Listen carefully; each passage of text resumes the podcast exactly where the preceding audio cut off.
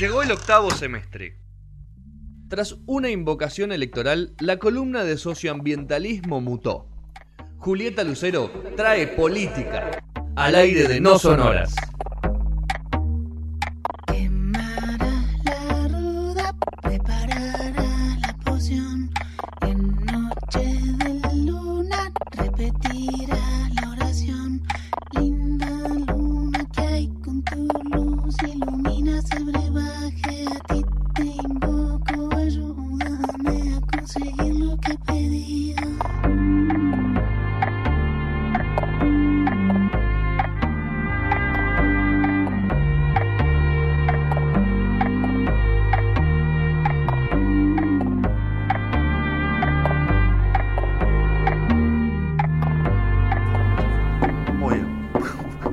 Casi- notamos. Casi salía.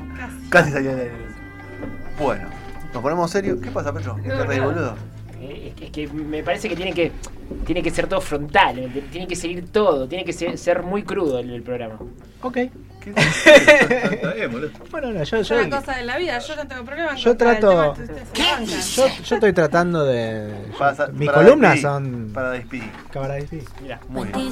Bueno, ahí tiene la, la cámara justa eh, para enfocando a la Juri, que va a hablar de agrotóxicos para cerrar este Poner el filtro de ojos abiertos a la cámara. Eh, conejito.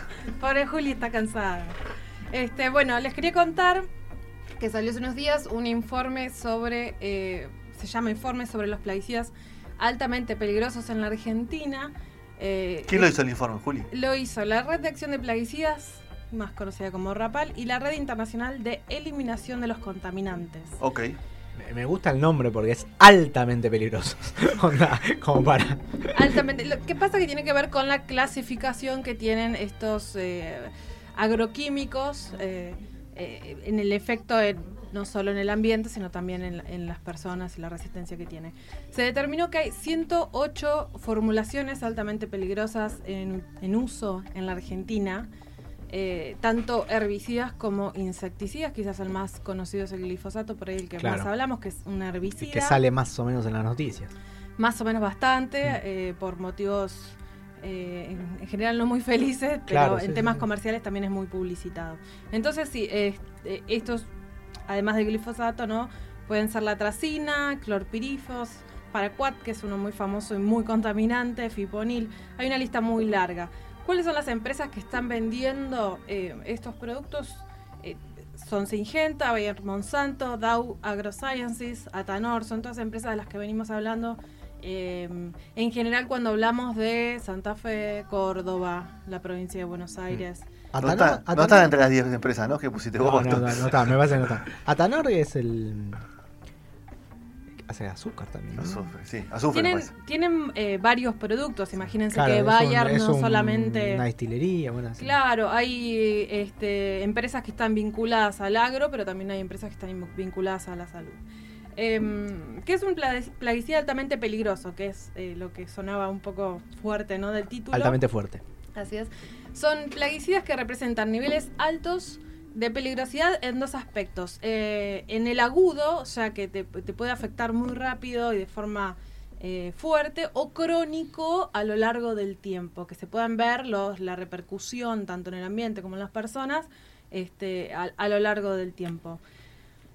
Según la Red Internacional de Acción en Plaguicidas, eh, este tipo de productos tiene la característica de ser bioacumulable, o sea que se puede acumular en el agua, en la tierra, en los barros, y son tóxicos tanto para organismos acuáticos y, mencionan también algo que por ahí no tenemos mucho en cuenta, pero es importante para la reproducción de la vida, que son las abejas, ¿no? que est- están encargadas de la polinización. Sí, ni hablar.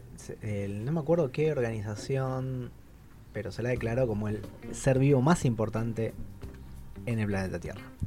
Eh, es, es clave en el ciclo reproductivo de, de las O plantas. sea, si sí. se extinguen las abejas, seguimos nosotros. Estamos jodidos. sí.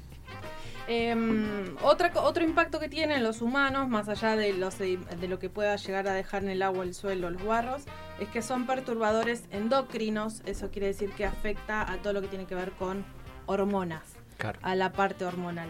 De este informe, eh, que hizo una nota al periodista Darío Aranda para Página 2 en estos días. Eh, por ahí hay cositas más detalladas si les interesa ver.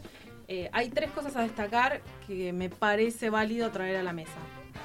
En primer lugar, habla de la doble vara de las empresas. Muchas de estas empresas son multinacionales, son de afuera y en sus países de orígenes no se permite este tipo de Un productos. clásico. Sí, Por lo tanto, el tercer mundo se vende Claro sin, sí. sin reparos. Otra cosa eh, de estas tres a tener en cuenta es que el SENASA en la Argentina, o sea, estamos hablando del rol del Estado, categoriza eh, la peligrosidad del agrotóxico según la clasificación que se llama, y les voy a dar el nombre, dosis letal 50. ¿Qué quiere decir esto? Que solo clasifica la toxicidad aguda y no la crónica. Claro, o sea, si te mata en el momento, por decirlo de una forma. Con una sobredosis te mata. Pero si algo que usás mucho tiempo y te da cáncer, eso no, le, No lo mide. no lo mide. eh, a la hora de, de permitir el uso y la comercialización. Y el tercer dato O sea, que- si te envenenás de una es culpa tuya. Si te morís de cáncer, ah, bueno. Sorry, bueno, con, ¿Qué el, no sé fuimos yo? nosotros. No fuimos nosotros. con el tema del cáncer, eh, que esto también lo hemos hablado, hay, No es mi hay mambo. otro tema que es no se mide eh, correctamente o hay problemas en la medición de los casos de cáncer. Eh, porque lo que pasa mucho en los pueblos más chicos en general, que son los pueblos fumigados, esta red de pueblos fumigados, no tienen especialistas de la salud que traten eh, los casos. Entonces, ¿qué tienen que hacer? Ir a ciudades grandes como Rosario, Córdoba, incluso la ciudad de Buenos Aires, y se va diluyendo el mapa de la epidemiología. O sea, ya no está el enfermo en su pueblo, que es donde vive, sino donde se trata, que son quizás un montón de kilómetros de distancia. Esto es importante para pensar las políticas públicas, a qué zonas eh, afectan esas políticas públicas, qué tipo de políticas se hacen, etcétera. ¿hay políticas públicas respecto a eso? ¿Hay políticas públicas? sí, Esa es la primera pregunta. Sí hay, hay algunos... ¿Hay, inte- hay intenciones? Hay Sí, municipios, hay, hay? hay mucho trabajo de organizaciones sociales, de asambleas, sí, este, que logran eh, ciertas medidas a nivel municipal o provincial que son muy debatidas y muy peleadas después eh, en las legislaturas eh, provinciales. Están siempre en disputa. Sí hay, son- es difícil conseguirlas, algunas son como políticas porque no se usan tanto quizás los agrotóxicos en algún municipio, pero igual sacan que no se puede usar, por ejemplo, glifosato, pero tiene que ver con engordar un poco la cantidad de ciudades que están en contra de ciertos productos. Bueno. El- La tercera cosa a señalar, que me parece por ahí, bueno, no sé si ustedes tienen patios en la No. casa o en sus infancias han tenido patios Tengo patio. Yo tengo un Patio. patio también. y plazas, van a la plaza a tomar un matecito, entrenar. A, Sí. lle- a entrenar, bien. a Eso- llevar al perro, eso la al gato, gente- A tomar una birra. Apa. en los 80. Ritmo del 80, ritmo de la noche. Bueno, La Copa Gold Star. les pregunto esto porque uno de los usos uno piensa en agroquímicos y piensa solamente En el eh, campo, claro, en la la soja, en el algodón, etcétera, etcétera, pero también se usa mucho en la en las líneas de jardín. O sea, para fumigar plazas, parques, Ah, etcétera. Ah. Porque el glifosato, aunque nosotros pensemos La pintura soja, blanca de los árboles. apa, es eh, Esa, viste, para que no sí. se le peguen los Veneno. bichos, eso.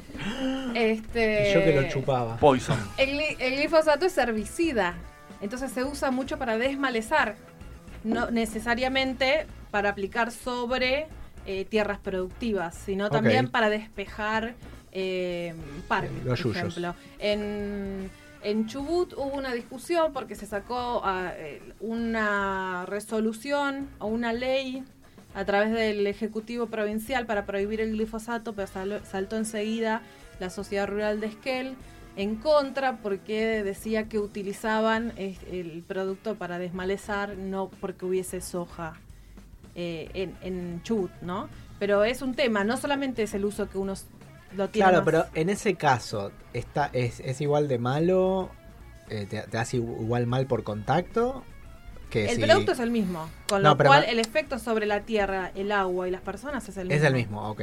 No, pero digo, capaz que por la soja, bueno, queda en la soja eso, hoy uno lo termina comiendo. Bueno, pero imagínate que el parque de la vuelta de tu casa le tiren algún herbicida este, y después vos vayas a jugar con el perro. ¿No? Tenés contacto directo, Pero aunque, lo que aunque no es- sepas lo que están poniendo en el parque. Claro, más allá de eso, puede contaminar el agua tranquilamente. A eso vamos. Eh, sí, queda residual. Queda Queda, residual. residual.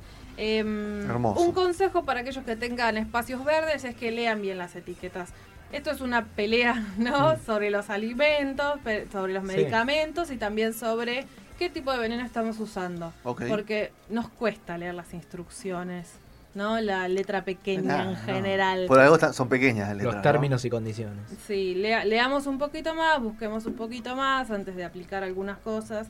Este, seamos más responsables, me parece. Ponele. Y si quieren eh, saber un poco más sobre lo que está pasando a nivel internacional con el glifosato, salió una nota en estos días en la revista Forbes. Ah, mira. Lee la misma revista que vos. Que- ¿Leen la misma revista? ¿Se la pasan entre ustedes o.? Y bueno, sacamos nuestra información de Muy Sitios, sí. sitios de verdad. Este, una nota que retuiteó Damián Berseñasi, este médico que trabaja en la Universidad de Rosario. Eh, con, con el tema de del mapear, digamos, el, el cáncer o el efecto de los agrotóxicos en las zonas productivas de Argentina.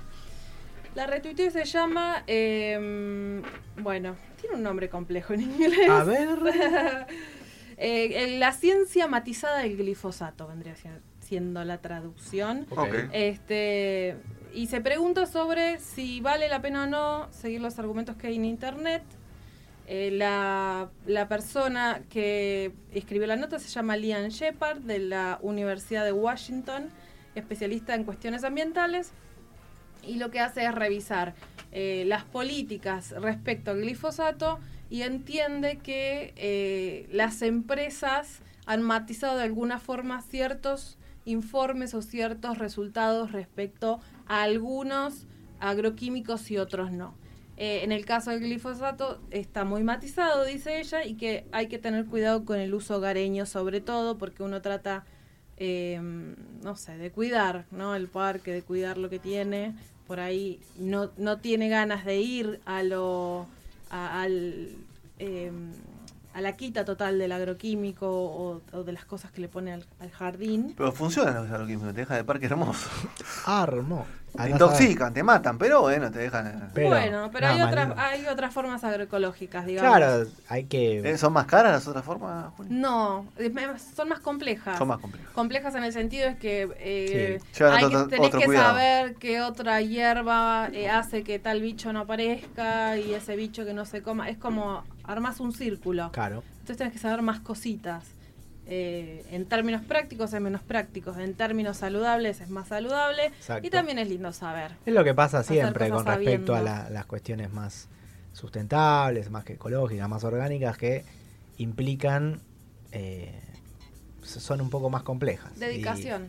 de- de- implican dedicación, tiempo, y bueno, ahí está por qué terminan ganando los otros métodos. ¿no? Lo que podemos hacer, la nota está en inglés, entiendo que es compleja, Eh, pero está buena. traduce.